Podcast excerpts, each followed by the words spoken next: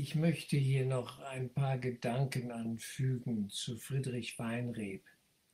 Ich selber bin ihm nie persönlich begegnet, weiß nur, dass er verschiedenste Vorträge hielt, auch in psychosomatischen Kliniken im Allgäu und sehr alt dann verstorben ist. Ich kenne eben vor allem dieses Buch, dieses dreibändige Werk Die langen Schatten des Krieges, woraus diese zwei Filmteile entstanden sind. Sie können nur einen Eindruck vermitteln, einen ganz guten schon, ja, über sein Denken und Wirken und wie er vorging, was er fühlte. Die Bücher sind natürlich viel detaillierter und umfangreicher und man taucht ganz anders in seine Welt ein. Wer Glück hat, kann noch ein, antiquarisches Exemplar sozusagen ja, ergattern, ersteigern oder kaufen. Und äh, denn es wird nicht mehr aufgelegt. Ich kannte den Verleger, den Herrn Schneider vom Taurus Verlag in Weiler im Allgäu, denn ich wohnte da in der Nachbarschaft der Linderhof lag oberhalb in Oberreute. Und er sagte mir eines Tages, wir stellen jetzt alles ein. Die Bücher von Herrn Weinreb werden nicht mehr verlangt. Das ist eine andere Zeit gewesen, sagte er so sinngemäß. Es lohnt nicht, wir hören damit auf. Ich fand das schade, weil Weinreb war schon, ja, ein tiefgründiger Mensch, ein feiner Charakter, der für Menschen da war und einfach nur helfen wollte und mit dem Fluss des Lebens ging. Er hatte so eine Haltung der Mitte, so nenne ich das mal. Er hatte Mitgefühl mit allen Seiten, auch mit den Tätern.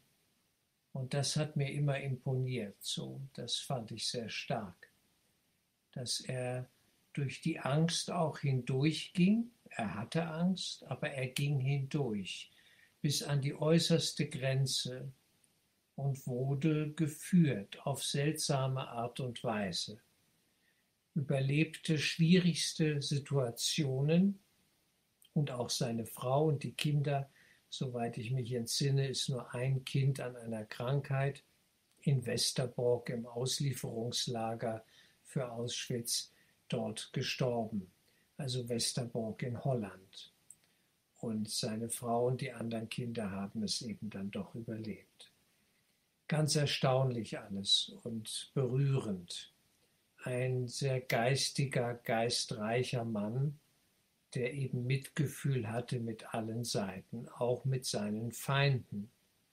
Und er tanzte in gewisser Weise mit dem Teufel diesem, ich meine, der Name war Koch, einem Herrn Koch aus Augsburg, der im SD, beim SD arbeitete, Sicherheitsdienst und ihn verhörte und hier auch dargestellt worden ist. Und er wusste, er tanzte mit dem Teufel und hatte selbst da noch Skrupel, dass man das ja eigentlich nicht macht und den anderen so hinters Licht führt. Aber sein Motiv war ja, Menschenleben zu retten. Und er hat wohl über 3000 Juden zur Flucht und zum Überleben verholfen. Die absurdeste Geschichte, weiß ich noch, war ein Jude, der im, in Westerbork war und der hatte einen argentinischen Pass bestellt, geordert, gekauft und der musste irgendwo bei den Behörden liegen und er bat Weinreb, suchen Sie mir diesen Pass, dann darf ich nach Argentinien ausreisen und ich kann überleben. Und Weinreb begab sich für diesen Mann auf die Suche. Illegal eröffnete da alte Archive, er suchte in Aktenordnern, ist völlig verrückt, diese Geschichte. Und er fand tatsächlich diesen Pass. Der war irgendwie falsch abgeheftet, abgebucht worden. Völlig verrückt. Und er findet diesen Pass und gibt ihm den und der Mann überlebt. Wird später in Holland ein erfolgreicher Bauingenieur, ein sogenannter Baulöwe, der zu Reichtum kommt und erfolgreich arbeitet, und dann, weil er den Auftrag für eine Einkaufspassage nicht bekommt, ja, diese Passage zu bauen, sich suizidiert, sich umbringt. Und Weinrebs dachte nur, seltsam die Menschen, sie sind doch seltsam. Überlebt das Lager, ich habe ihm geholfen, um ihn ging es gar nicht dabei, das hat er ganz locker gesehen, und dann bringt er sich später wegen so einer Sache um. Seltsam.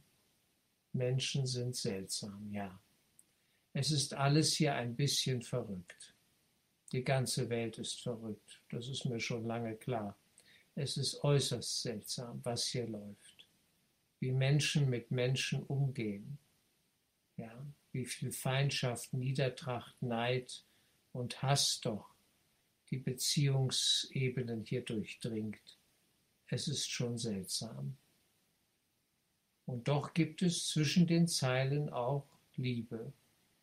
Doch gibt es zwischen den Zeilen sozusagen in den zwischenmenschlichen Beziehungen hier und da auch das Licht des Geistigen, wo etwas Höheres sich zeigt und uns weiterführt über die Grenzen hinaus.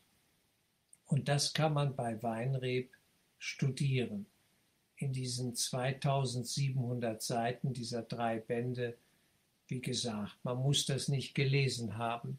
Das muss man spüren, ob man das sich antun möchte. Und äh, es ist, ich habe es gern gelesen. Ich hatte damals so eine Leerlaufzeit hatte Zeit eben und äh, bin dann da drin, ja, also da eingetaucht in diese andere alte Welt, die es so, ja, so in dieser Form nicht mehr gibt. Aber vielleicht in neuer, anderer Form, denn die Entwicklungen wiederholen sich, das kann man auch sagen. Im Zeitalter der Digitalisierung, es laufen immer wieder dieselben Geschichten ab. Es geht am Ende immer um Menschen. Und Weinreb wusste das. Weinreb hatte das Verstand und erkannt, es geht um Menschen. Das menschliche Schicksal, die menschliche Tragödie, Komödie, der ganze Wahnsinn. Und er mittendrin, wie ein Beobachter, ein Gelassener, der trotz dieser Gelassenheit oder dieser inneren Mitte natürlich auch als Mensch Angst hatte. Das hatte er. Aber er war auch auf einer höheren Ebene geistig zentriert. Das muss man sagen, das war er. Und er folgte der geistigen Führung, so einer inneren geistigen Führung. Und so konnte er wirken und helfen und nebenbei auch selber das Ganze überleben, was ihm in dem Sinne nicht unbedingt wichtig war. Er war da gelassen ich denke, er war mit dem Tod und dem Ende im Einklang. Das war für ihn kein Thema. Aber dadurch konnte er wirken, auf seltsame Art und Weise. Und das ist ein leuchtendes Beispiel für Geistesschulung. So sehe ich das. Ja? Also ich habe viel von ihm gelernt. Es ist eine innere Verbindung einfach dann da, wenn man sich mit solch einem Menschen beschäftigt, der ja geistig immer noch gegenwärtig ist, wie wir alle immer gegenwärtig sind im Geist, der eine Gottessohn.